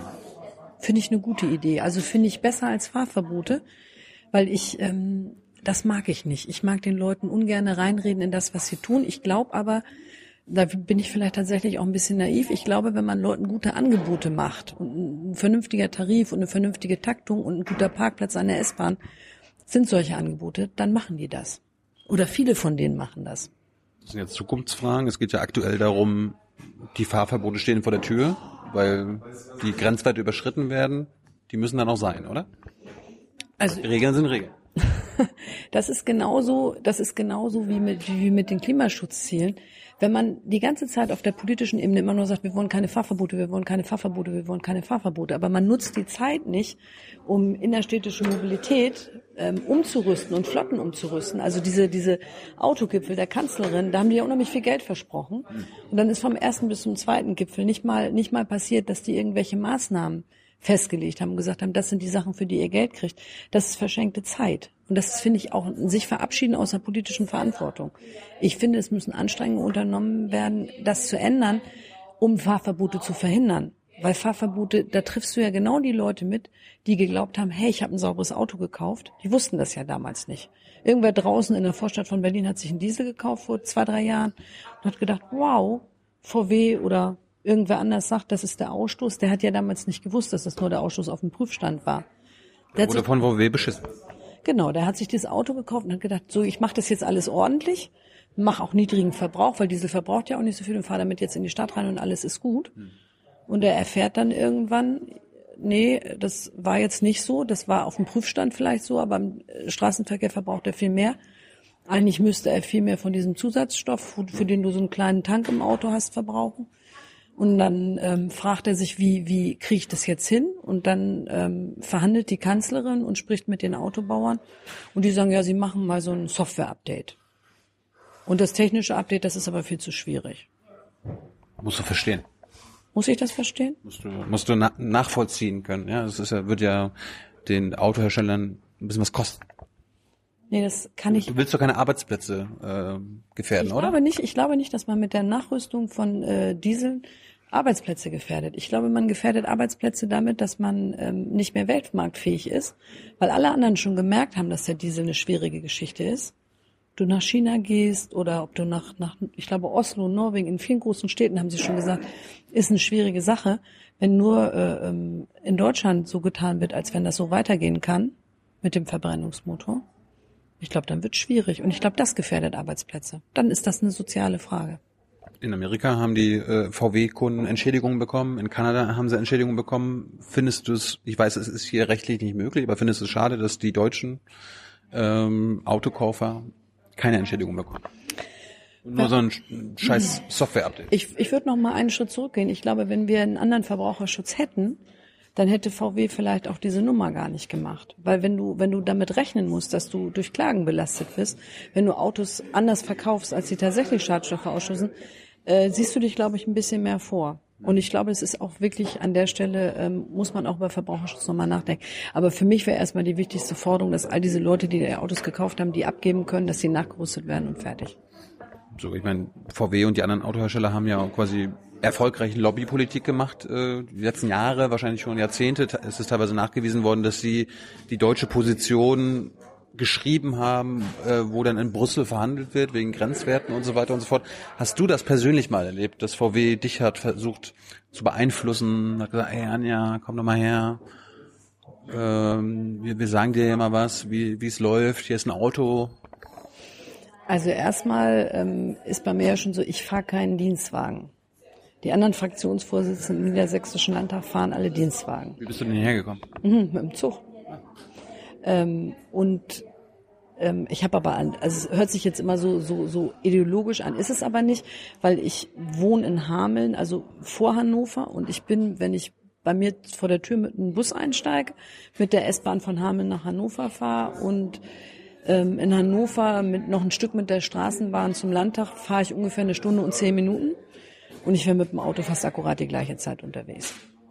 Mit dem Vorteil, dass man im Zug bequem sitzt, ein paar nette Leute trifft, die einem dann mal sagen, hey, ihr müsst mal mit den Leuten von VW sprechen, die müssen die Nachrüstung übernehmen. Du hast eigentlich so einen Faktencheck, was deine Politik angeht in der S-Bahn. Das finde ich für Volksvertreter richtig gut. Ich finde, das ist auch ein bisschen authentischer, als hinter getönten Scheiben zu sitzen übrigens, auf dem Weg zur Arbeit. Mhm. Weil du, wenn du in der S-Bahn sitzt, dann hast du schon noch ein bisschen mehr vom realen Leben, als wenn du im Dienstwagen zur Arbeit fährst. Du bist so angesprochen in der S-Bahn. Ich werde immer angesprochen in der S-Bahn. Ich habe immer Leute, die irgendwas adressieren, irgendwas loswerden wollen, irgendwas mit mir bereden da morgens. Das, ich finde das auch klasse. Das gefällt mir gut. Manche mhm. schimpfen auch. Ist okay. Ah, echt? Ja, klar. Was, was ist das letzte Mal passiert, als äh, jemand mit dir geschimpft hat in der S-Bahn? Also ich habe irgendwie ähm, mal gesagt, dass ich Fahrverbote zwar schwierig finde, aber wenn nichts mehr hilft, muss es halt Fahrverbote geben. Und genau. ja, genau. Und dann bin ich morgens zur S-Bahn gekommen und noch ich eingestiegen war, hat sich jemand zu mir umgedreht und hat gesagt, wieso muss ich das eigentlich als Verbraucher ausbaden? Was haben Sie sich da ausgedacht? Ich sage, wow, wow, wow. Ich habe gesagt, ich habe nicht gesagt, ich will Fahrverbote. Ich habe gesagt, wenn wir nichts tun, werden irgendwann Fahrverbote kommen müssen. Ich sage, weil der Fahrradfahrer, sag ich, hat ja auch Rechte in der Stadt. Und dann waren wir mitten in so einer tiefen Diskussion. Dann hat der auch gesagt, diese ähm, Nachrüstungsgeschichte mit Software, das wäre ja viel zu knapp gesprungen und hat mir auch erzählt, das fand ich auch spannend, er hat gesagt, ist ja toll mit dieser Prämie, wenn man sich einen Neuwagen kauft, aber wissen Sie, sagt er, wie viele Jahre ich ein Auto fahre und wie oft ich mir ein neues kaufe und er sagte, wenn ich dann ein bisschen Geld dazu kriege, ist das vielleicht das Geld für die Sonderausstattung, aber deswegen muss ich trotzdem auf mein Auto sparen. Wichtige Argumente, die hörst du drin in deinem ähm, Fraktionsbüro mit Sicherheit nicht. Und deswegen finde ich es so wichtig, mit den Leuten zu reden. Das heißt, du hast keinen Dienstwagen, aber hast, habt ihr wenigstens ein Familienauto? Ja, ist das, das ein Diesel? ähm, also ich habe, ich hab, wie gesagt, keinen eigenen Wagen. Wir haben einen, aber ähm, den brauche ich zur Arbeit auch sehr selten. Weil ähm, ich darf ja, das ist, das ist echt ein ganz, äh, ganz großer Vorteil dann wieder. Den nehme ich tatsächlich auch wahr. Ich darf auch hin und wieder mal mit dem Taxi fahren. Hm von der Fraktion aus. Wobei, da gucke ich dann leider nicht immer. Es wäre und wir haben auch eine Stadtmobilkarte für Hannover. Also wenn ich wirklich mal irgend so eine ganz lange Strecke fahre, dann können wir uns auch mal ein Auto leihen. Aber wenn ein Elektroauto? Nee, das ist das Problem, wenn wir wirklich weit über Land fahren, dann wird das mit dem Elektroauto schon schwieriger. Ich habe ähm, im Wahlkampf ähm, von der Partei ein Gasauto gestellt bekommen. Das war aber auch vom Klima her richtig gut und war vor allen Dingen ein Wagen, den auch Leute bezahlen können, die, die nicht so furchtbar viel Geld haben, weil Du hast bei den Elektroautos ja oft auch solche Summen. Das ist für, für normale Leute, wenn die Autos kaufen, echt ein Problem. Ist das noch nicht gesagt, ob VW dich selbst mal versucht hat zu beeinflussen? Nee. Haben die mal Lobbyarbeit gemacht bei dir? Nee, wir sind, wir sind regelmäßig bei VW. Wir treffen uns da auch mit den Betriebsräten. Wir gucken uns an, was sie bei Elektromobilität gemacht haben. Ähm, wir sagen denen auch, also als ich das letzte Mal mit Gem da war, haben wir ihnen klar gesagt, wir würden für dieses Ende ähm, 2030 argumentieren. Das fanden die nicht richtig gut. Haben die gesagt, sie hätten gerne fließende Übergänge. Mhm. Ähm, aber du, so, ne. Badgy. nee, nee, ich habe ich hab gesagt, es ging ja, es ging ja, das haben ja viele Leute übrigens falsch verstanden. Wir haben ja nicht gesagt, ab 2030 fährt kein Auto mehr, sondern wir haben gesagt, bis 2030 müssen sie geregelt haben, dass sie keine mehr produzieren und zulassen, was ein Unterschied ist. Das ist in der öffentlichen Debatte oft durcheinander gegangen. Mhm. Und ähm, aus meiner Erfahrung, weil wir das bei Windkraft gesehen haben, sind wir meistens viel zu konservativ. Ich glaube, Innovationszyklen sind heute viel kürzer. Ich glaube, ähm, wenn VW das wirklich will, dann sind die vor 2030 auch schon weiter am Start mit, mit ähm, alternativen Motorenmodellen. Warum wollen die das nicht? Ähm, vielleicht machen wir es denen zu leicht. Also Politik muss Leitplanken machen. Die müssen, also wir sind politisch einfach verpflichtet, ähm, den Unternehmen zu sagen, bis wann sie was machen müssen und dann bewegen die sich. Der, der, äh, dieser Ingenieursarbeitskreis der großen Autobau, der ist ja irgendwann in den 90ern gestartet. Und wenn die diese Zeit, die sie immer in diesen Sitzungen gesessen hätten, benutzt hätten, diese ganzen innovativen neuen Motoren zu entwickeln, glaube ich, dann könnten wir viel weiter sein. Aber ich glaube, man braucht Vorgaben aus der Politik dafür. Das gab ja den, die rot-grüne Regierung 2013 bis 2017, war das 2017? Ja, 2013, 2017 in Niedersachsen. Da, also es gab ja auch Stefan Weil, der war dann ja auch im Aufsichtsrat bei VW. Mhm, Habt ihr mit dem mal äh, geschimpft? Weil ich meine, der muss ja auch irgendwann mal weggeguckt haben. Ähm, diese diese diese äh, Geschichten haben den Aufsichtsrat, glaube ich, nicht erreicht. Ich glaube, die haben den erst erreicht, als es dann wirklich eine breite Öffentlichkeit hatte. Das glaubst du? Das denke ich ja. Mhm. Ähm, und auch als die passiert sind damals, die sind ja viel, viel früher passiert. Diese, diese ähm, Betrugssoftware ist ja viel eher eingebaut worden. Das ist ja noch vor 2013 passiert. Ähm, und ich nehme auch nicht an, dass die äh, damals den Ministerpräsidenten der CDU gesagt haben, hey, wir bauen jetzt hier Betrugssoftware ein. Ich glaube, ähm, so ist das nicht gewesen. Ähm, na klar haben wir mit unserem Ministerpräsidenten und auch mit dem Wirtschaftsminister darüber geredet, ähm, dass da schneller was passieren muss. Und dann hat es ja auch diesen Zukunftspakt gegeben. VW hat ja als erster einen Plan vorgelegt, wie es gehen kann, auch für die Standorte durchgerechnet, wie Elektromobilität und all diese Sachen schneller vorangehen können. Ähm, das war schon mal gut. Ähm, aber wenn wir noch mal eine Koalition verhandelt hätten, hätten wir ja gesagt, wir hätten einen Platz im Aufsichtsrat beansprucht aber nicht für uns selber, sondern wir hätten jemanden entsandt. Irgendwas mit Gesundheit oder Verbraucherschutz. Hm. Wir hätten da irgendjemanden hin entsandt, der, der äh, da was anderes zu beigetragen hätte. Hat die CDU auch gesagt übrigens vor den großen Koalitionsverhandlungen. Hm. Und am Ende der Koalitionsverhandlungen stellte sich raus, der entsandte Experte war Herr Altusmann, der Vizeministerpräsident. Ja, so kann es gehen. Auch schön. Äh, Dein, dein Kollege Kretschmann, also der ist ja äh, grüner Ministerpräsident in Baden-Württemberg, der sagt dann, es gibt einen sauberen Diesel. Stimmt das? Keine Ahnung. Es gibt wahrscheinlich einen saubereren Diesel. Das kann ich mir schon noch vorstellen. Ähm, ich kann das nicht sagen, weil ich ähm, gar nicht weiß, äh, wie weit man das jetzt mit diesen, diesen Zusatzstoffen und allem verändern könnte, ähm, um den sauber zu kriegen. Es wird ja was verbrannt immer noch. Es ist ein Verbrennungsmotor. Da kann es doch an sich nicht irgendwas Sauberes rauskommen. Nee, sauber ist auch schwierig in dem Zusammenhang. Das finde ich auch. Also das finde ich wirklich, finde ich wirklich schwierig. Ich denke, er meint äh, damit, dass es einen Diesel gibt, der, der ähm, in diesen Normen sich bewegt, die festgelegt sind. Ich glaube, das meint er mit sauber. Das sollte er vielleicht mal anders formulieren. Weil sonst hört sich dann nach Schwindel an. Ich glaube, alles im Zusammenhang mit Diesel hört sich im Moment für viele Leute nach Schwindel an. Das ist einfach der Image-Schaden, den, den äh, das auch genommen hat, verständlicherweise. Ja, das ist ja das Problem, dass Kretschmann das dann eben so ein bisschen weiter äh, weiter verbreitet, anstatt dann zu sagen, Achtung, die Leute denken, wir schwindeln. Also mir war damals wichtig, das hat ja, hat ja äh, Stefan Wahl auf diesem Autogipfel der Kanzlerin gemacht. Der hat gesagt, dass diese technische Nachrüstung wichtig ist und dass er das erwartet, dass die Autobauer da Vorschläge machen. Cem Özdemir hat nochmal einen anderen Autogipfel gemacht fand ich auch sehr spannend, alternativ zu diesen anderen Sachen, wo die ganzen Verbände und den Verbraucherschützer und alle eingeladen hat, den Resch von der DUH und den äh, Müller von der, vom Verbraucherschutz. Ähm, das war auch nochmal eine spannende Runde dazu, weil nämlich genau da diese Fragen auftauchten, wie man das auch für die Zukunft anders machen kann. Bist du, bist du in irgendwelchen Vereinen, also außerhalb der Partei, also irgendwie bei Greenpeace aktiv? Ähm, man hat, wenn man ähm, Berufspolitiker ist, nicht furchtbar viel Zeit, um, um noch in Vereinen aktiv zu sein. Ich bin in Vereinen, ja. Ich bin beim BUND und beim NABU, glaube ich. Ich bin in ein, zwei Fördervereinen noch drin, aber richtig Zeit dafür, da noch furchtbar aktiv zu werden, ähm, das ist schwierig. Bist du eine Transatlantikerin? Nein. Irgendwie gibt's andere außenpolitische Vereine oder sowas? Nee. Auch nicht. Mm -mm. Bist du äh, für die NATO oder gegen die NATO? Ähm, also NATO-kritisch oder NATO-Unterstützer? Gibt es ja auch viele Positionen bei den Grünen. Ähm, die außenpolitischen Positionen bei uns sind ja auch sehr verschieden. Ich ähm, glaube einfach, dass wir in Europa im Moment, also für mich ist immer das Europathema im Moment das Wichtigere. Mhm. Ähm, und da bin ich eigentlich Fan von dieser Idee, dass man irgendwann so eine europäische Republik bildet. Das Gero, so, ne? Ja, so eine Gero-Idee. Das fände, fände ich das Charmantere, weil ich einfach glaube, dass wir ähm, in Europa die europäische Idee weiterentwickeln müssen. Also das ist das, was mich tatsächlich an der Stelle mehr beschäftigt im Moment.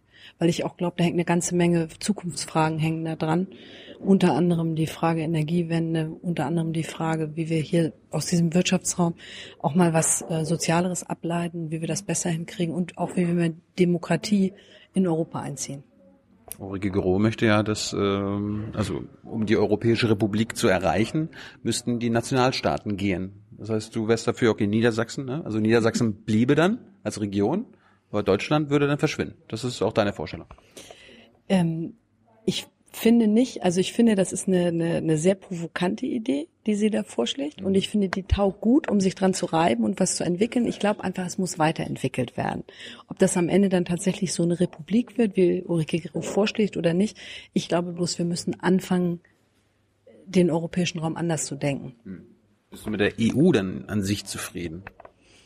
Ähm, ich glaube, wir können ganz viele Sachen auch da besser machen.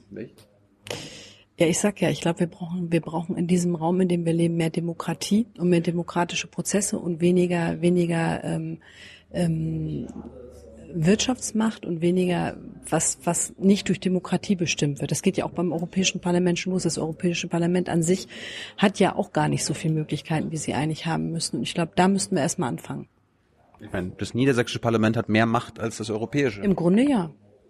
Das ist doch Wahnsinn. Ja, es ist eigentlich, ist eigentlich auch nicht mehr richtig zeitgemäß. Ich glaube, das müsste man wirklich stärker nach vorne bringen. Die NATO-Frage hast du jetzt nicht beantwortet. Ich finde im Moment die ganzen internationalen Fragen sehr schwierige Fragen, weil wir, weil wir an der Stelle ähm, nicht so furchtbar viel, ähm, nicht so furchtbar viel Partner haben, mit denen wir das richtig gestalten können. Deswegen ist mir erstmal wichtig, zum Beispiel mit jemandem wie Macron ins Gespräch zu kommen und wie gesagt die europäischen Fragen erstmal zu lösen. Gut, jetzt kommen wir mal zur Sozialpolitik. Die, die Grünen haben damals Hartz IV mitbestimmt. Oder äh, auch das mit eingeführt. Bist du dafür, dass das jetzt das Hartz IV verschwinden muss?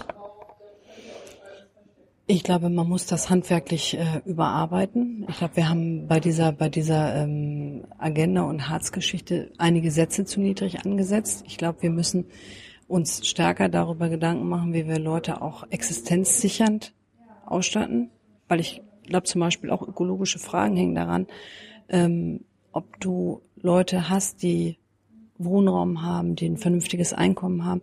Ich glaube, die ökologischen Fragen können auch von den Leuten erst dann gelöst werden, wenn die sich nicht dauernd Gedanken um andere Sachen machen müssen. Deswegen glaube ich, wir müssen uns wirklich ähm, nochmal Gedanken darüber machen, wie wir zum Beispiel diese Armutsgeschichten, die sich fortsetzen, auch bei den Kindern, wie wir, wie wir da stärker reinkommen, so dass die Leute sich nicht ständig um ihre Existenz Sorgen machen müssen. Wohnraum ist auch so eine Frage. Hast du da Ideen? Also für Wohnraum muss man einfach Geld anfassen. Also ich habe ähm, heute gerade gelesen, dass man auch bei dieser bei dieser Grundsteuerdebatte, bei der Reform Wohnraumförderung stärker einbinden kann in dieses ganze neue Modell.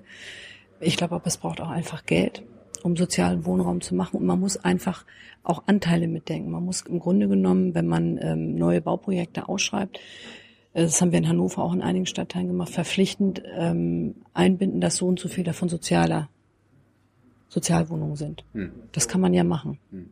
Und das ist wichtig. Was, was ist mit der Sanktionspraxis bei Hartz IV? Also, dass Menschen bestraft und ihnen Geld abgezogen werden kann, wenn sie sagen, den Job, den finde ich nicht richtig, ich möchte den nicht haben. Da kann die Arbeitsagentur sagen, wir, wir ziehen die Geld ab. Fand ich von Anfang an eine schwierige Geschichte. Also deswegen sind wir ja ähm, in Niedersachsen auch dran gewesen an diesen Langzeitarbeitslosen und Arbeitsloseninitiativen, weil ich glaube, die Leute, die, die länger schon keine Arbeit haben und Arbeit suchen, mit denen muss anders umgegangen werden. Also du bist gegen die Sanktions Sanktionspraxis? Ich, ich finde Sanktionen immer schwierig. Ich finde, das ist immer, immer das ist eine, eine, eine sehr, sehr äh, paternalistische Angelegenheit. Und ich würde mir wirklich wünschen, und ich kann auch nicht einschätzen, ob jeder, der sanktioniert wird, ähm, tatsächlich, ähm, ob für den tatsächlich auch Arbeit da ist, Arbeit, mit der er, mit der er gut umgehen kann. Mir wäre viel, viel wichtiger, die Förderung stärker zu machen, dass man guckt, dass man die Leute ähm, einbindet, dass man vielleicht ähm, einen anderen Arbeitsmarkt auch hat, in dem, dem Leute, die lange nicht gearbeitet haben, wieder einen Zugang dazu finden, zu arbeiten. Diese Sanktioniererei finde ich immer ein schwieriges Instrument. Also bist du dagegen? Ja. Was ist mit der Vermögensteuer? Vermögensteuer haben wir eine lange Debatte ähm, auf dem Parteitag geführt, wobei wir ja dann so einen, so einen Formelkompromiss gefunden haben zwischen Erbschaftssteuer und Vermögensteuer. Ähm, ich finde, finde, wenn man mit der Vermögensteuer anfängt zu, zu diskutieren, zieht man die Debatte falsch rum auf. Ich glaube, was man erst machen muss, wenn man über Umverteilung redet, muss man sagen, wofür braucht man das Geld? Da habe ich Ideen übrigens für, wofür man Geld braucht. Ja, ich habe ja eben schon gesagt, Wohnungsbau ist eine, dass man, dass man äh, dafür sorgt, dass mehr bezahlbarer Wohnraum für Studis, für, für, für ältere Leute, für Leute in die Städte kommt. Ähm, für mich immer ein wichtiges Projekt ist, ich sage mal, Bildung ist relativ unterfinanziert bei uns in Deutschland. Und ähm, ich glaube, dass wir uns einen riesen Gefallen tun, wenn wir, also da hat ja die große Koalition, wie ich finde, ähm, auch nicht so was richtig Gutes gemacht. Die haben gesagt, sie machen die Kindergärten gebührenfrei. Das sieht erstmal sehr sozial aus und fühlt sich auch für viele Leute gut an, ähm, ist aber vor dem Hintergrund, dass wir überall zu wenig Erzieher haben und äh, die, die ähm, Kindergartenleute jetzt schon stöhnen unter dem Druck, ähm, ist es ein bisschen schwierig. Also ich hätte lieber erst eine Qualitätsoffensive gemacht weil das für Kinder in dem frühen Alter einfach wichtig ist, dass sie Leute im Kindergarten haben, die also ein Team haben, was auch Zeit hat, mit ihnen was zu üben, was sie vielleicht noch nicht können, weil die lernen ganz schnell. Hm. Weil wenn du Studiengebühren abbaust, dann hast du die meisten ja zu dem Zeitpunkt schon verpasst, wer da durch die Schule schon durchgefallen ist, dem ist das dann auch egal, ob er Studiengebühren zahlen muss oder nicht. Das betrifft den dann schon gar nicht mehr. Genau. Für mich ist das wichtig, dass wir äh, bei den Kindern in der Zeit, wo die am allerschnellsten lernen und wo die auch mit Handicaps also wenn die irgendwas, irgendwas mitbringen, was, was mit Lernverzögerung zu tun hat, irgendeine Schwierigkeit beim Sprechen oder so, die kannst du da noch viel früher und viel besser abholen. Und deswegen wäre mir wichtig gewesen, bevor man über Gebührenfreiheit redet, einfach mal zu gucken, dass man in allen Bundesländern gleich gute Personalschlüssel hat und die Kinder einfach vernünftige Teams haben, die, die auch Zeit haben, weil sie einfach auch genug Leute sind, um sich die, also um sich um die einzelnen Kinder zu kümmern und auch so Förderbedarfe einfach zu merken. Also zu wissen, mit welchem Kind müssen sie sich vielleicht ein bisschen länger hinsetzen. So, das werde ich. Das ist soziale Gerechtigkeit, finde ich übrigens. Warum ist es eigentlich gerecht, dass so ein Professor, der an der Uni äh, arbeitet, mehr Geld verdient oder deut viel viel mehr Geld verdient als eine Kindergärtnerin oder eine Grundschullehrerin, weil meine Kindergärtnerin und meine Grundschullehrerin haben mich viel mehr geprägt und äh, prägen Kinder viel mehr als jetzt ein Uni-Professor.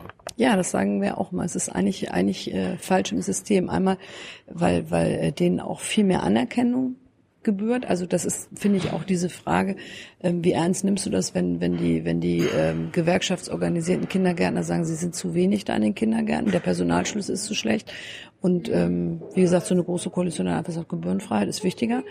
Das ist für mich keine Art der Wertschätzung und Anerkennung der Arbeit von Erziehern. Und äh, bei Grundschullehrern ist das ja auch so. Die sind ja auch bei den, bei den Gehaltsgeschichten ganz hinten. Das müsste man auch ändern. Da gebe ich dir an der Stelle völlig recht. Die haben am meisten für uns getan. Übrigens meine Grundschullehrerin auch. Ich hatte eine total tolle Grundschullehrerin. Die hat mit uns super Sachen gemacht und hat mein Leben unheimlich geprägt. Die hat auch mit uns Demokratie gelernt übrigens. Brauchtest du da Nachhilfe? Oder? Nee, aber wir haben, also die, die, die schönste Geschichte, die wir mit ihr erlebt haben, ist, ich bin da in der zweiten Klasse hingekommen. Wir sind umgezogen in, diese, in dieses, also ich bin ja im sozialen Wohnungsbau groß geworden. Wir sind in dieses Modellwohngebiet in, in Lübeck umgezogen. Ich bin an diese Stadtteilschule gekommen, an die Grundschule. Und ähm, ziemlich zur gleichen Zeit hatten wir ähm, drei Mitschüler, die alle ähm, mit so einer äh, Gast, damals sagen wir, sagt man ja immer Gastarbeiter, also Gastarbeiterkinder, die kamen also mit uns in die in die zweite Klasse und dann hat meine Grundschullehrerin damals gesagt, so hat sie gesagt, ähm, die sprechen kein Wort Deutsch. Sagt sie, wir müssen die aber bis zur vierten Klasse so weit kriegen, dass die in die nächste Schule gehen können mit euch. Und hat sie gesagt, das schaffe ich nicht alleine. Und dann hat sie in die Klasse geguckt und hat sie gesagt, habe ich hier Leute, die mir dabei helfen? Und dann haben wir alle gesagt, ja klar, klar machen wir das. Und dann hat sie gesagt, okay, hat sie gesagt, dann teilen wir die hier auf die Sechsergruppen auf. Jeder übernimmt Verantwortung von euch und dann arbeiten wir dran, dass wir das irgendwie hinkriegen. Und es hat geklappt. Also es war für uns irgendwie so ein gemeinsamer Erfolg, dass wir nach der vierten Klasse alle weiterkamen und die drei eben auch mit. Und ähm, ja, so lernt man Demokratie und so lernt man auch Solidarität. Und da hast du schon recht. Also das müsste sich eigentlich auch ein bisschen im Gehalt von Grundschullehrern abbilden, weil die leisten da unheimlich was. Das habt ihr unter Rot-Grün in Niedersachsen nicht geschafft. Nee, wir wolltet ihr nicht? Nee, wir haben unter Rot-Grün in, in Niedersachsen ähm, äh, dadurch, dass wir, dass wir ähm, auch in der Zeit, in der wir dran waren, äh, diese hohen Flüchtlingszahlen hatten, ähm, ganz viel Geld in Integration gesteckt. Das war total wichtig in den Jahren, in denen das äh, so war. Wir haben ähm, Geld in die ins Personal der Kindergärten gesteckt. Wir haben ähm, angefangen, eine dritte Kraft aufzubauen, haben aber das noch nicht im Gesetz verankern können, sondern haben erstmal angefangen ähm, mit der, mit der dritten Kraft. Äh, das Ziel wäre jetzt gewesen, die auch flächendeckend umzusetzen. Aber wie gesagt, da hat sich ja auch ein bisschen was geändert jetzt. Und natürlich setzen die anderen jetzt auch auf Gebührenfreiheit. Ähm, ich, das ist übrigens einer meiner, meiner ähm, wunden Punkte aus der rot-grünen Regierungszeit. Wir sind angetreten mit dem Anspruch, wir wollen ein Kindertagesstättengesetz machen mit der SPD zusammen. Und ähm, wir wollten das auch immer und wir haben auch immer zäh verhandelt, aber ähm, das hat nicht geklappt. Und als ich dann irgendwann einen Anruf kriegte, ähm, dass auf dem SPD-Parteitag gerade Gebührenfreiheit beschlossen äh, wurde, da war ich dann nicht so gut drauf zu sprechen. Das hat mir nicht gefallen, weil ich das Geld lieber für die Erzieher genommen hätte. Hm. Aber das ist, äh, das ist tatsächlich in, in äh, Koalition so, du kriegst einfach nicht alles durch. Also das, das gehört einfach dazu, wenn man, äh, wenn man in so einer Koalition arbeitet. Du hast ein paar Sachen, die hast du im Koalitionsvertrag ganz fest und die werden dann auch umgesetzt. Und ähm, du hast einfach ähm, auch ein paar Punkte, die, die im Verlauf dann nicht klappen. Bevor ich es vergesse, äh, wir sind in Niedersachsen, wohnst du immer noch vor diesem Atomkraftwerk? Ja klar, das läuft ja auch noch bis 22. Das ist Krone, das AKW Krone. Das ist Mitte der 80er Jahre ähm, in, in Gange gesetzt worden. Da hat es eine große Schlacht gegeben, die Schlacht um Krone. Da haben alle Leute, die da wohnten, protestiert. Ja, da war ich aber noch nicht da. Ich dachte jetzt irgendwie mit Gewalt und ja, war so. Die hingen an den Zäunen, wurden mit Wasserwerfern da weggehalten und so. Da gibt's auch, auch äh, jetzt ein Buch drüber und eine Ausstellung drüber. Ähm, ja, und ähm, dieses Atomkraftwerk steht dann noch. Das soll dann bis 2022 laufen. Das ist natürlich immer, immer äh, was, was die Leute vergessen. Die, wir denken jetzt alle, der Atomausstieg ist beschlossen, aber die laufen erstmal noch. Und ähm, die sind natürlich in den letzten Jahren ihrer Laufzeit auch schon ziemlich alt. Ich mag das nicht so gerne. Also wenn, wenn, ähm, wir, wir hatten mal irgendwann den Umstand, ähm, dass jemand kam und mir erzählte, da wäre ganz viel Feuerwehr. Und da habe ich schon gedacht, jetzt musst du deine Koffer packen. Dann habe ich aber meinen Umweltminister angerufen und dann hat er gesagt, nee, nee, das war nur eine Übung, aber unter Realbedingungen. Deswegen durften wir euch das auch vorher nicht irgendwie sagen oder so. Aber das ist kein schönes Gefühl. Also wenn Feuerwehr in Richtung Atomkraftwerk wenn, fährt, wenn du in der Nähe vom Atomkraftwerk wohnst, das findest du nicht schön. Was passiert eigentlich 2022? Wird sie abgeschaltet?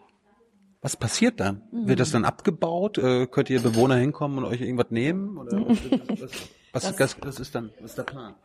Die werden ja immer zurückgebaut. Also es gibt ja schon welche, die zurückgebaut worden sind. Würgersen zum Beispiel ist, wo ich rausgeschmissen worden bin, wo ich damals gedacht habe, das muss zuerst weg. Mhm. Das ist schon weg. Stade ist auch schon zurückgebaut.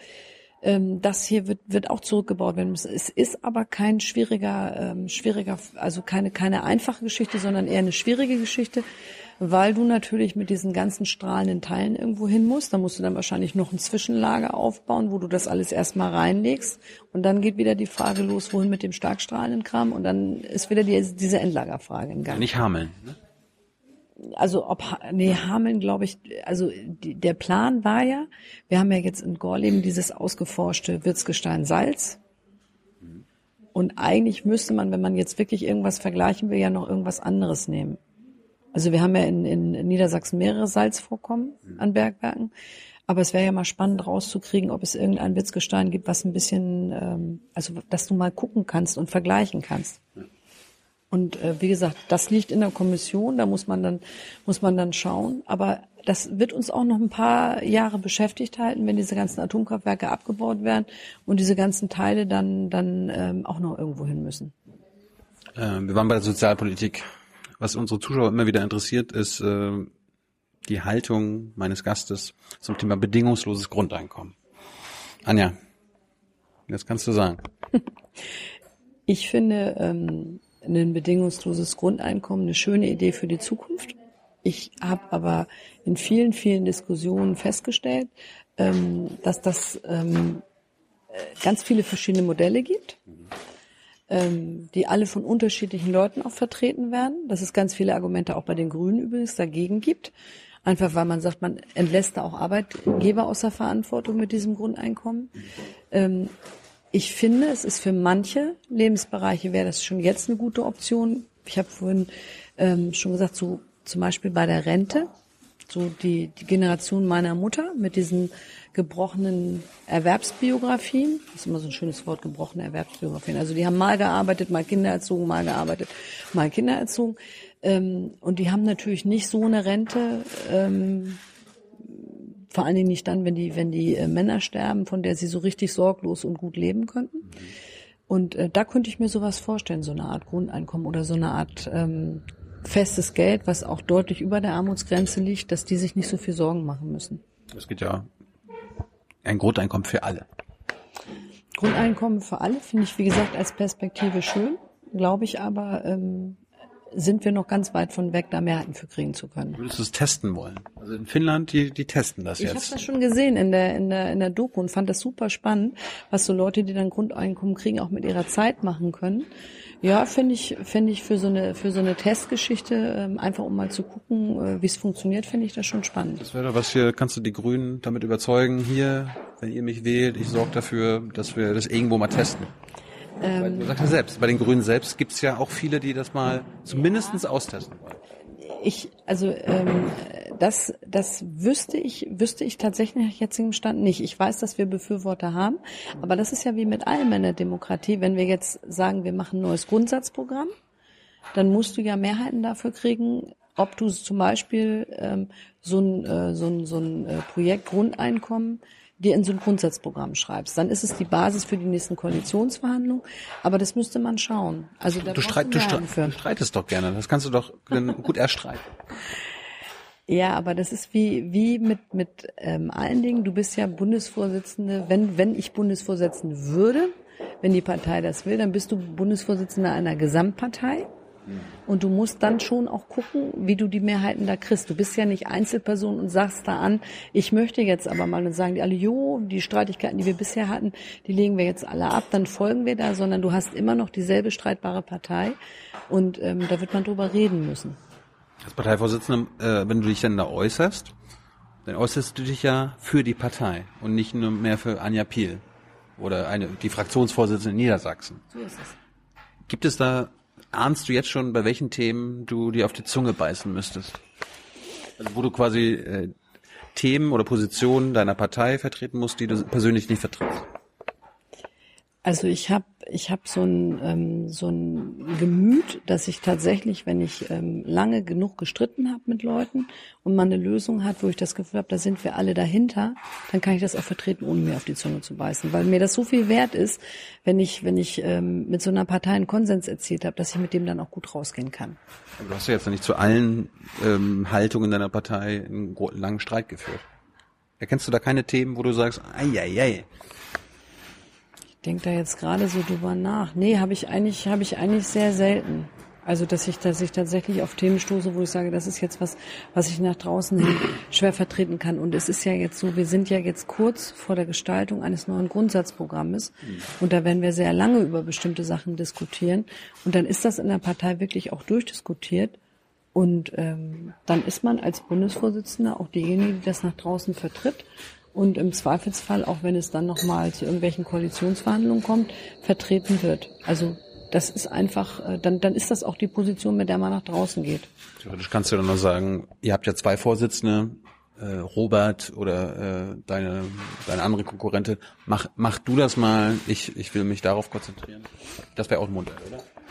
Nee, das wäre für mich kein Modell. Also nee, nee, weil ich an der Stelle wirklich ähm, so gestrickt bin, dass ich finde, wenn man so ein Amt übernimmt, das ist genau wie als ich Fraktionsvorsitzende war, wenn wir eine Position haben, für die wir gemeinsam gekämpft haben, die für die für für die anderen alle, also für die Mehrheit, die hinter mir steht, die Position ist, die vertreten werden soll, ähm, dann ähm, dann mache ich mir die auch zu eigen und gehe damit raus. Und dann gebe ich das auch nicht an irgendjemanden ab. Das hast hast du schon öfter gesagt, ihr äh, wollt ein neues Grundsatzprogramm machen. Du sagst selbst, du willst die Partei auch ein bisschen nach links rücken. Von wo willst du sie denn nach links rücken? Also wo, in welchen mh, Politikfeldern ist die, sind die Grünen denn zu rechts oder zu mittig? Wo müssen sie wieder nach links? Ähm, das ist das ist äh, eine, eine äh, Kursveränderung, die gar nicht schwer fällt. Also weil man im Grunde genommen thematisch nichts ändern muss. Äh, das nach links rücken heißt nur, dass du Themen mehr in den Mittelpunkt nimmst, die wichtig sind. Ich glaube zum Beispiel, dass wir mit den äh, mit dem Thema Bürgerversicherung zum Beispiel. Also dass man, dass man die die Leute, die viel verdienen, in die in die äh, solidarische Krankenversicherung reinholt, äh, dass man damit gut arbeiten kann nach draußen und dass man das gut in den Mittelpunkt stellen kann. Dann heißt es nicht, ich mache ein neues Thema auf oder so, sondern dann ist das ist das Verrücken oder der, die die Kursänderung, dass ich sage, ja, Klimapolitik und ähm, Umweltpolitik und Naturschutz sind total wichtig, aber das ist auch wichtig und deswegen will ich auch, dass wir damit prominent nach draußen gehen. Also dass man im Grunde genommen so ein bisschen in der Gewichtung ändert. Das wäre mir, das wäre mir zum Beispiel ein wichtiger Anspruch. Ähm, auch diese Frage Wohnungsbau, dass wir da an der Stelle ähm, noch ein bisschen sichtbarer werden. Wir haben ja bei der Rente auch Konzepte. Ich habe ja gerade gesagt, was es da so für Gruppen gibt, um die man sich kümmern müsste. Ähm, ich habe ganz oft draußen ähm, auf der Straße Leute, die mich fragen, was sagt ihr da oder dazu? Und dann stelle ich fest, das ist von uns gar nicht bekannt. Also wir haben mal was über Kinderarmut gesagt und wir sagen mal was über Familiennachzug. Aber über diese Themen, glaube ich, äh, muss man mal prominenter reden. Hm. Oder über Superreiche. Ich, ich habe immer Jem und Katrin auch im Wahlkampf gefragt, was sind, was sind Superreiche? Wollten sie mir nicht sagen. Und ich habe mich immer gewundert, warum, warum ihr dann irgendwie nur eine Vermögensteuer für Superreiche machen wollt, wo ich mir sage, was ist denn mit den fast Superreichen? Was ist mit den Reichen? Ne? Warum, warum werden die nicht angefasst? Habt ihr Angst? Habt ihr Angst vor der Geldelite Deutschlands? Nee, aber ich habe ja gerade gesagt, ich ähm, glaube, all diese Sachen kannst du besser diskutieren, wenn du erstmal das Ziel diskutierst und sagst, wofür du das Geld brauchst. Ich finde zum Beispiel auch diese Abschaffung des Solli ist ja auch so ein Thema, wo ich so denke, das wäre zum Beispiel Geld. Wir haben vor langen Jahren, ich glaube 2008 oder 2009 mal gesagt, man könnte sich so einen Bildungssolli vorstellen, dass man den so lange ins Bildungssystem pumpt, bis man da auch Gerechtigkeitslücken geschlossen hat. Mhm. Also ich glaube, wenn du so Sachen wie, wie, wie Erbschaftssteuer, Vermögensteuer, Umverteilung diskutierst, dann musst du immer auch erklären, wofür du das brauchst.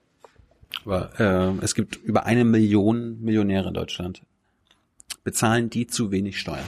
Das, das, kann, das kann man ja mal pauschal sagen. Sollten die mehr Steuern zahlen? Ich bin jetzt überrascht, dass du so lange überlegen musst. Du bist doch eine linke Grüne. die, die, äh, dieses Geld, was da, was da äh, rumliegt, was, was, ähm, du kannst dir ein Auto auch nur einmal kaufen, brauchst keine zwei oder drei. Na klar, könnten die wahrscheinlich mehr Steuern zahlen. Sollten sie. Ja, ich finde, sie sollten das. Ich finde aber auch, sie sollten in die Krankenversicherung einzahlen, zum Beispiel, mhm. Weil ich das unverhältnismäßig finde, dass die Leute die, die, die in diesen unteren äh, Ecken sind, in diese gesetzliche Krankenkasse so viel einzahlen, während die anderen alle privat versichert sind. Also eine einheitli einheitliche Krankenversicherung bist du auch dafür? Das würde ich klasse finden. Ich zahle übrigens auch in die gesetzliche Krankenversicherung ein. Das ist, das ist immer selten, dass ich hier jemand, äh, eine Politikerin habe, die in der gesetzlichen ist. Was ist mit ja. dir los? Ein bisschen komisch, ne? Ja. Aber, aber funktioniert. Musst du trotzdem äh, wochenlang auf dem, auf dem Facharzttermin warten? Oder äh, sagst du dann, hallo, ich bin hier Abgeordnete? Nee, das Warten auf Facharzttermine ist genauso und ich müsste wahrscheinlich, wenn ich ins Krankenhaus gehe, war ich jetzt bisher noch nicht, aber würde ich wahrscheinlich auch im Mehrbettzimmer liegen. Finde ich aber okay. Ich fahre ja auch mit der S-Bahn und spreche mit Leuten. Ja, dann kannst also, du dann wieder mit, dem, äh, mit deinen genau, anderen Patienten reden. Genau, dann erfährst du direkt vor Ort, wie es den anderen geht. Das finde ich gut. Was ich auch gut finde, wir haben noch Fragen bekommen zu den, von mhm. den äh, Zuschauern. Machen noch fünf Minuten. Vielleicht nicht so ausführlich antworten wie bei mir. Felix fragt, äh, in der Jamaika-Runde wart ihr euch, also ihr, mhm. ihr Grünen, äh, mit der FDP und Union einig, dass die schwarze Null eine ökonomisch richtige Notwendigkeit darstellt, an der nicht zu zweifeln sei. In eurem Parteiprogramm bemängelt ihr jedoch den Investitionsstau von bis zu 100 Milliarden Euro durch den Bund und haltet den Pflegesektor oder die Bildung für unterversorgt. Wie passt das zusammen? Oder Felix sagt, warum haltet ihr die schwarze Null für ökonomisch alternativlos? Also ich bin überhaupt kein Freund von der schwarzen Null. Ah. Ich habe ähm, das auch ähm, wir haben das in Niedersachsen ähm, auch gemacht. Das ist ja, ist ja so eine Verfassungsfrage, auch die muss man dann irgendwann erreichen. Mhm. Aber ich halte das für, für, für ähm, Unfug, weil ich einfach glaube, dass solange wir diesen Investitionsstau und die, diese, diese äh, unterfinanzierte Bildungssystem haben, man aus so, einem, so einer schwarzen Null Sachen rausnehmen muss, die trotzdem finanziert werden müssen. Zum Beispiel Bildung. Zum Beispiel Bildung, ja, auch Investitionsstau in Schulen. Also ist doch, ist doch, äh, oder auch in Kindergärten. Das ist doch schlecht, wenn du irgendwo Gebäude hast, die, die, die, äh, die nicht mehr auf dem Stand sind und wo, wo Kinder auch nicht sachgerecht untergebracht sind. Zum Beispiel wäre für mich auch ausgenommen aus dieser Schwarz Null auf alle Fälle ähm, die Investition in Barrierefreiheit. Also wenn wir mit Inklusion weiterkommen wollen, müssen wir ja auch noch ganz viel bauen und umbauen, damit es barrierefrei wird. Und äh, das finde ich ist zum Beispiel auch eine Investition, die wichtig ist. Also du bist für Ausnahmen, aber sogar also wenn es dann dir ging, würde schwarze Null einfach weg. Naja, ich meine, ähm, Haushaltskonsolidierung ist ja auch, dass du dein eigenes Vermögen in Ordnung hältst. Und deswegen ist das mit der schwarzen Null immer so ein bisschen schwierig. Jetzt kommt Joshua, der hat auch bei Facebook gefragt, äh, ich glaube sogar bei dir unter deinem, du hast es auch geteilt. Äh, er fragt, findest du Äh, finden Sie es mit den Positionen der Grünen vereinbar, Spenden etwa vom Südwest-Metallverband anzunehmen? Zum Beispiel 110.000 Euro am 15. Dezember 2017, obwohl diesem auch Rüstungskonzerne angehören. Die Annahme von Spenden ist ja ist ja ähm, eine Sache, wo ich als Landesvorsitzende immer schon gesagt habe, wir brauchen da so eine so eine so eine Ethikgeschichte, mhm. dass man sich das genau anguckt. Die habt ihr nicht. Ähm, die haben wir im Bundesverband, zum Beispiel, wenn es darum geht, äh, wer bei Parteitagen ähm, ähm, spendet und im Bundesverband ähm, auch Spenden einzahlt. Ich glaube, diese Spende ist ähm, an Land gegangen. Kann das sein? Ich glaube Baden-Württemberg. Ich denke das auch, ja. Aber es ist, bleiben wir bei dem Beispiel. Also angenommen, Mercedes, VW spendet an die Grünen, ob nur an die Bundesgrünen oder an die Niedersachsen-Grünen. Wäre das ethisch vereinbar? Ich meine, die, die betrügen die Verbraucher, sie verschmutzen die Umwelt. Ähm, ich glaube, Niedersachsen ähm, wäre eine Spende von VW jetzt in den letzten Jahren ähm, von der Partei äh, nicht angenommen worden. Ich glaube, das hätten wir nicht. Die hätten uns aber, glaube ich, auch nichts gespendet. Aber Mercedes spendet an die Grünen in Baden-Württemberg ist für mich immer schwierig, ähm, an, an der Stelle zu Baden-Württemberg Stellung zu nehmen. Ich war für Niedersachsen verantwortlich. Ich sage, da hätten wir sowas nicht genommen, wahrscheinlich. Ja, angenommen, angenommen, du bist Parteivorsitzende. Die Linken nehmen gar keine Spenden von irgendwelchen Konzernnamen und so weiter und so fort. Wäre das nicht mal was für die Grünen? Das ist zum Beispiel was, was man, was man äh, bei so einem Grundsatzprogramm und auch in der Partei diskutieren kann, ja. Damit könntest du dich anfreuen? Auch da ähm, sowas kann man vorschlagen, man muss aber gucken, dass man Mehrheiten dafür bekommt. Ja, aber jetzt wollen vielleicht ein paar Grüne wissen, ob, ob die potenziell nächste Parteivorsitzende auf ihrer Seite wäre. Ich finde Spendenfinanzierung in der Höhe immer schwierig. Okay. Äh, Tobias will wissen, was haben die Grünen bezüglich äh, der Legalisierung von Drogen geplant? Als Cannabis vorhin schon angesprochen. Ja, wir haben ja bei uns in Niedersachsen die Cannabis-Legalisierung auch im Wahlprogramm gehabt, haben allerdings ähm, mit der Koalition dann zäh verhandelt und das war nicht so ganz einfach. Ähm, ich denke aber ganz sicher, dass wir auch im neuen Grundsatzprogramm zur Cannabis-Legalisierung wieder was haben werden. Ähm, da wird die grüne Jugend auch schon für sorgen, dass da ähm, Forderungen reinkommen. Hast du schon mal gekifft? Nie. Das ist das, was ich dir, was ich dir vorher nicht erzählen wollte, weil ich gedacht habe, dann ist es so langweilig, dann lädst du mich nicht mehr ein. Und deswegen habe ich das immer unterm Deckel gehalten, aber ich habe tatsächlich nie gekifft. Also es ist echt super langweilig. Muss man ja nicht. Bin aber trotzdem für Legalisierung. Aber wenn deine Kinder, die sind ja auch erwachsen jetzt, wenn die sagen würden, Mutti, ich kiff, wäre das schlimm? Ähm, Nein, aber ich bin eigentlich, was meine Kinder angeht, so, dass ich die ganz gerne aus diesen Gesprächen raushalte. Weil die sind in eigener Sache unterwegs und ähm, die sind immer nicht Teil meiner Interviews. Mache ich nicht so gerne. Kein Problem. Äh, Adam will wissen, wieso kann zum Beispiel CSU locker die selbst absurdesten Themen in den Mainstream-Medien setzen, während das bei den Grünen auch bei wichtigen Themen eher selten der Fall ist? Das ist einfach ähm, ein Problem, was damit zusammenhängt, ähm, wie groß eine Partei ist ähm, und wie, wie die wahrgenommen wird zum einen. Aber die Grünen haben mehr Wähler als die CSU. Ja, ähm, das ist aber bei der CSU, glaube ich, wirklich auch eine Besonderheit, die die haben. Aber wir müssen, glaube ich, vor allen Dingen dafür sorgen, dass ich, dass wir die Themen so aufbereiten, dass die auch für die Medien spannend sind. Und ich glaube, da kann man bestimmt noch was verbessern. Da wärst du die richtige Kandidatin. Ja, weil ich glaube, ähm, dass ich ähm, Spaß daran habe, Sachen auch, ähm, auch in so einer Form aufzubereiten, dass das nicht nur von, von äh, grünen Kernwählern ähm, verstanden wird, sondern weil ich, wie gesagt, ich bin das ja gewöhnt, ich mache das ja auf dem Arbeitsweg dauernd, dass man, dass man äh, Dinge auch so erklärt, ähm, dass das nicht sich anhört, als wenn man auf irgendeiner Kiste im, im Park steht und den Leuten vom Weltuntergang erzählt oder mit einem erhobenen Zeigefinger erzählt, wie die Grünen sich die Welt vorstellen, sondern dass man mit den Leuten auf Augenhöhe erstmal erstmal rauskriegt, ähm, wo deren Positionen sind und denen dann auf Augenhöhe auch erklärt, wo unsere Positionen sind und darüber ins Gespräch kommt. Und das geht, glaube ich, auch mit Medien. Ich glaube, das funktioniert. Ihr kriegt das ja auch hin. Ja. Und ähm, ich glaube, da können wir ein bisschen mehr Mut entwickeln, weil das macht ja eigentlich auch Spaß. Gibt es Medien, mit denen du nicht redest? Das ist eine schwierige Frage. Habe ich bisher noch nicht gehabt, dass ich irgendwas abgelehnt habe. Ich glaube, ich habe mal im ähm, Wahlkampf eine Anfrage ähm, von einer russischen, von einem russischen Nachrichtensender gehabt und da habe ich meine Leute gebeten, das zu prüfen, weil in dem Moment, wo du, wo du mit mit ähm, mit Leuten aus dem Ausland zu tun hast, musst du, glaube ich, sehr gut hingucken, was das, äh, was das für Sender auch mhm. zum Teil sind. Aber ich habe sonst, glaube ich, ich glaube, ich habe, wir haben noch keine Medienanfragen abgebügelt. Bildzeitung? Mit Bildzeitung sprechen wir, na klar. Du auch? Ja, ja, ja, sicher. Aber keine Home Stories?